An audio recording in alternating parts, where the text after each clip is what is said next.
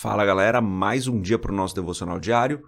Vamos continuar meditando aqui em Atos capítulo 11. Eu sou André Maldonado e o AB7 é uma produção do JC na Veia.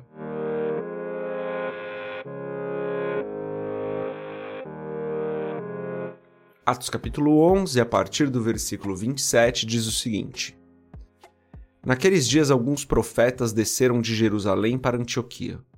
Um deles, Ágabo, Levantou-se e pelo Espírito predisse que uma grande fome sobreviria a todo o mundo romano, o que aconteceu durante o reinado de Cláudio.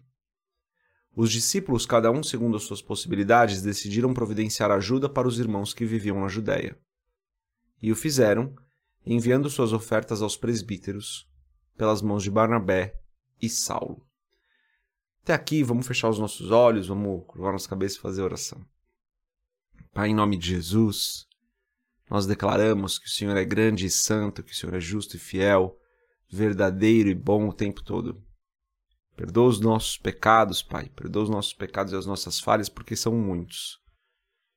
Perdoa pelas vezes, Senhor, onde nós erramos, onde nós fazemos aquilo que não te agrada. Perdoa-nos, Senhor.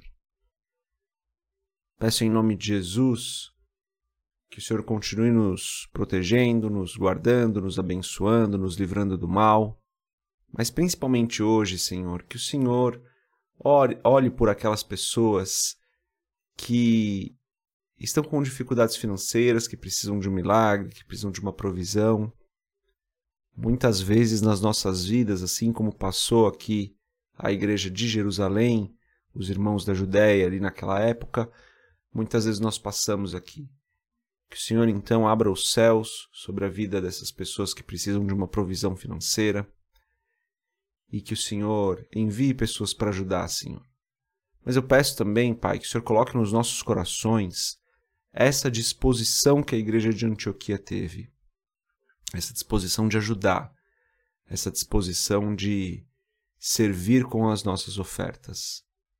Te agradeço, Senhor, por todo o bem que o Senhor tem nos feito, porque o Senhor é o Deus da provisão, porque o Senhor é aquele que nos dá todas as coisas. Te agradeço porque o Senhor é bom o tempo todo. Em nome de Jesus eu oro. Amém. Galera, essa passagem aqui, então, você já sabe, a igreja de Antioquia tinha se formado, é, Saulo e Barnabé estavam lá já por um ano, né, por mais de um ano talvez, ministrando ali, cuidando daquela igreja. Então vem a Ágabo, um profeta, um profeta que aparece mais de uma vez aqui no livro de Atos, sempre com uma palavra meio difícil de ouvir, vem água e fala: olha, vai vir uma grande fome a todo o mundo romano. Então a igreja de Antioquia ali se organiza para enviar uma oferta para os irmãos da Judéia, ali para a igreja de Jerusalém. E uh, Saulo e Barnabé ficam encarregados de levar essa oferta. Aqui tem dois pontos, vários na verdade, mas dois que eu quero destacar que são bem importantes.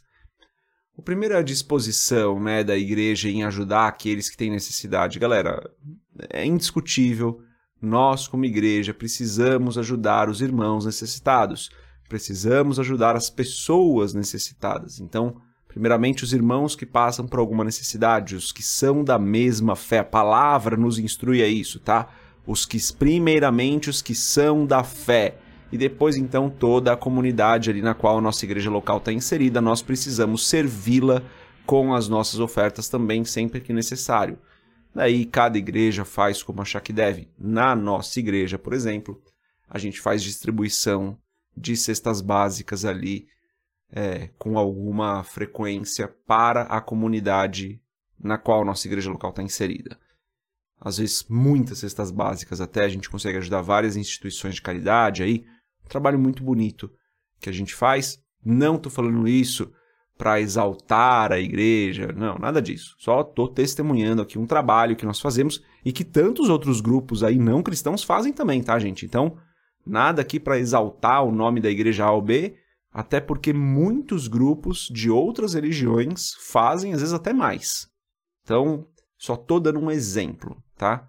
Então, é imprescindível que a igreja, que nós como cristãos, e daí não estou falando da sua igreja, estou falando de você como cristão, prescindível que nós, como cristãos, nós, como igreja, estejamos sempre dispostos a abençoar as pessoas com provisão financeira mesmo, é, os irmãos da fé, aqueles que caminham conosco e também a comunidade na, na qual nossa igreja está inserida.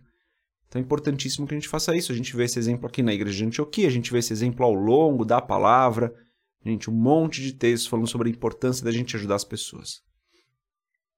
E outro ponto que me chama atenção aqui é o ponto que está ali no versículo 29, os discípulos, cada um segundo as suas possibilidades. Cada pessoa ajudando ali conforme podia. A pessoa que podia ajudar com menos, ajudava com menos. A pessoa que podia ajudar com muito mais, ajudava com muito mais. Porque cada um ajuda segundo as suas possibilidades. E se por algum motivo alguém não podia ajudar com nada, o texto não fala isso, tá? Mas talvez não tenha ajudado com nada.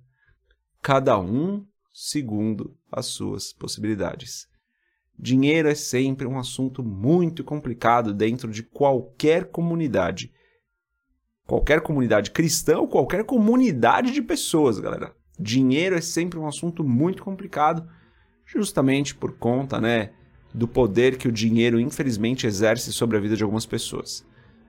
Aqueles que são mais liberais, aqueles que já caminharam um pouco mais na fé, que são um pouco mais liberais, sabem que o dinheiro não pode dominar a gente, mas ele tem que servir a gente, né? Então essas pessoas normalmente são pessoas um pouco mais liberais com seus, com seus recursos, entendem quando ofertar e quando não ofertar, entendem quando estão é, prontas para ajudar e quando, quando não conseguem, porque não, o momento não permite e acabam nem sofrendo muito com isso.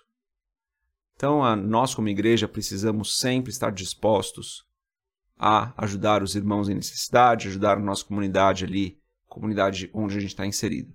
Isso é importantíssimo, galera. E faça isso conforme as suas possibilidades. A igreja de Antioquia nos dá um belíssimo exemplo disso, mas é um princípio da palavra, né, galera? A gente ajuda, a gente é liberal com os nossos recursos, até porque o princípio ele se inicia, esse princípio né, de que nós devemos ajudar, de que nós devemos ofertar, ele se inicia com o entendimento de que quem nos deu tudo o que nós temos é o Senhor, de que nada é nosso. E se nada é nosso, nós administramos para o Senhor. Mas é papo para um outro episódio de podcast. Hoje vamos ficar no entendimento de que nós temos essa, essa esse chamado, né, para ajudar as pessoas, para ofertar na vida das pessoas e que nós fazemos isso segundo as possibilidades.